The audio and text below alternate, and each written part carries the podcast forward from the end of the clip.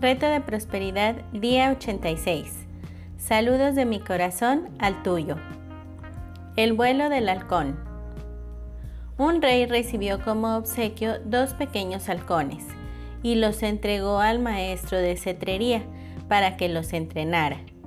Pasados unos meses, el maestro le informó al rey que uno de los halcones estaba perfectamente, pero que al otro no sabía qué le sucedía.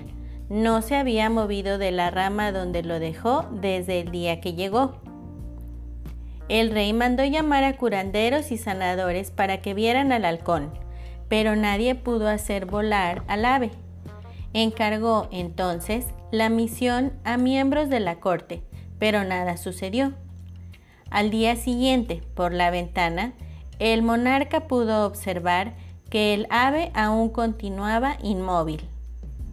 Entonces decidió comunicar a su pueblo que ofrecería una recompensa a la persona que hiciera volar al halcón. A la mañana siguiente, vio al halcón volando ágilmente por los jardines. El rey le dijo a su corte, traedme al autor de ese milagro. Su corte rápidamente le presentó a un campesino. Él preguntó, ¿tú hiciste volar al halcón? ¿Cómo lo hiciste? ¿Eres mago? Intimidado, el campesino le dijo al rey, Fue fácil, mi rey, solo corté la rama y el halcón voló. Se dio cuenta que tenía alas y se fue a volar. ¿A qué estás agarrado que te impide volar? ¿De qué no te puedes soltar? Vivimos dentro de una zona de comodidad donde nos movemos y creemos que eso es lo único que existe. Dentro de esa zona está todo lo que sabemos y todo lo que creemos. Convivimos con nuestros valores, nuestros miedos y nuestras limitaciones. En esa zona reina nuestro pasado y nuestra historia. Todo lo conocido, cotidiano y fácil. Tenemos sueños, queremos resultados, buscamos oportunidades, pero no siempre estamos dispuestos a correr riesgos. No siempre estamos dispuestos a transitar caminos difíciles.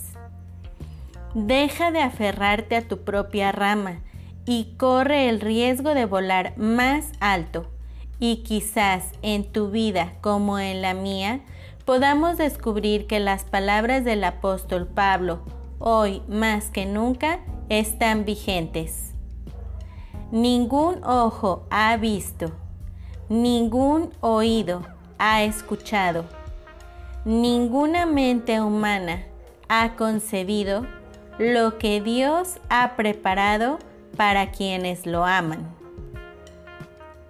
Dios nos ha dado alas para volar alto, tan alto como los halcones y para descubrir que sus pensamientos, al igual que sus caminos, son más altos que los nuestros.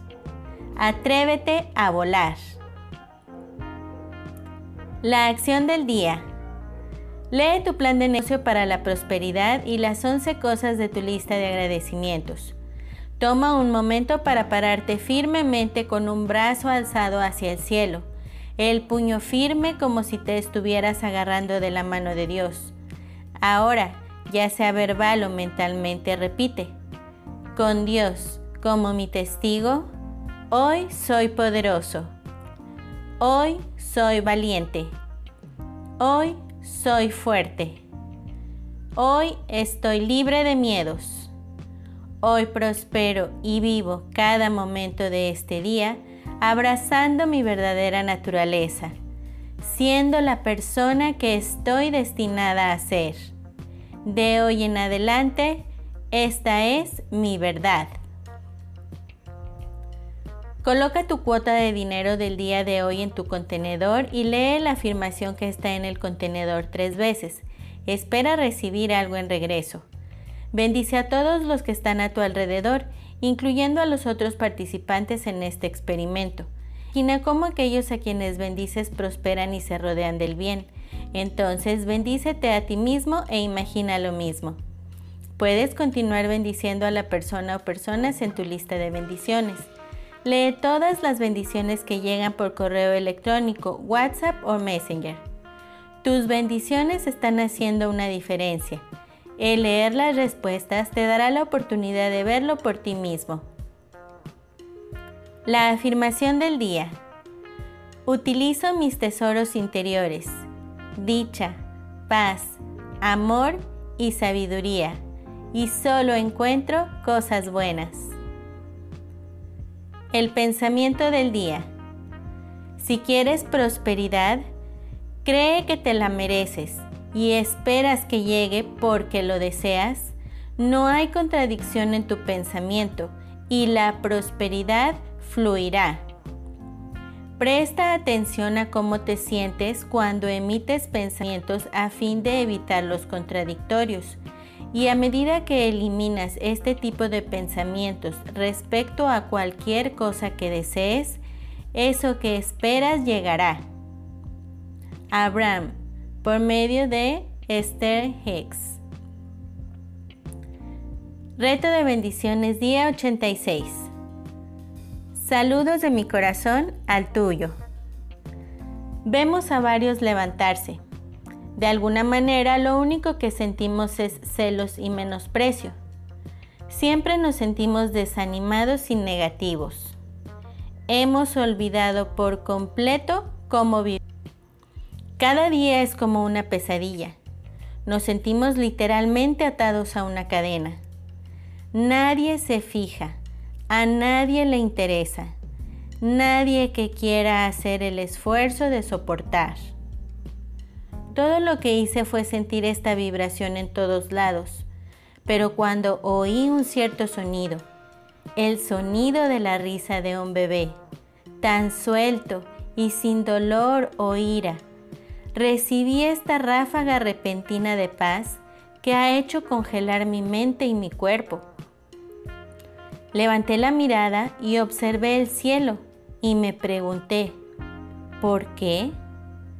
¿Por qué desperdiciar esta preciosa vida mía en ser apacible y no sentirme bien en vez de reír y disfrutar como aquel bebito? Ignorar los insultos y hacer a un lado el dolor. Pensar que todas estas cosas son vanas. Olvidar todas las cosas irrelevantes y hacer que mi vida valga la pena vivirla. Amar a la gente respirar el aire, dejar cada día como si no nos importase, no estresarnos, sonreír ante nuestros críticos, porque no hay nada en este mundo que no podamos componer. Un corazón roto, una parte que falta. Dejémoslo todo atrás y démonos un nuevo comienzo. Lo que llegué a darme cuenta ese día cambió por completo mi manera de vivir. El sol se pone para volverse a levantar de nuevo. La vida es una bendición y no una pesadilla. Disha Daswani El pensamiento, probablemente producto de la reflexión ante una crisis existencial, no deja de tener un claro mensaje de aliento a cada uno de nosotros Estoy convencido de que la mayoría de nosotros le damos demasiada importancia a lo que los demás piensan de nosotros. De hecho, llegamos a convencernos de que nuestra valía depende de la estimación de los demás, olvidando que fuimos creados a imagen y semejanza de Dios y que nuestro valor nos es intrínseco. Y cuando tenemos una relación personal con nosotros mismos, ese valor es afirmado y potenciado para los propósitos de Dios en nuestra vida. Entonces, ¿qué nos podrá hacer frente? ¿Qué nos podrá separar del amor de Dios y sus planes para nosotros? Absolutamente nada ni nadie podrá jamás hacerlo. Pero tal vez no nos sentimos de esa manera, sino que atravesamos una crisis similar a la del autor del pensamiento de hoy. Estoy seguro de que saldremos no solo con una visión renovada del futuro, sino con nuevas fuerzas para ir en pos de Él. Raúl Irigoyen. Hasta luego. Bendiciones infinitas y que la paz sea en ti.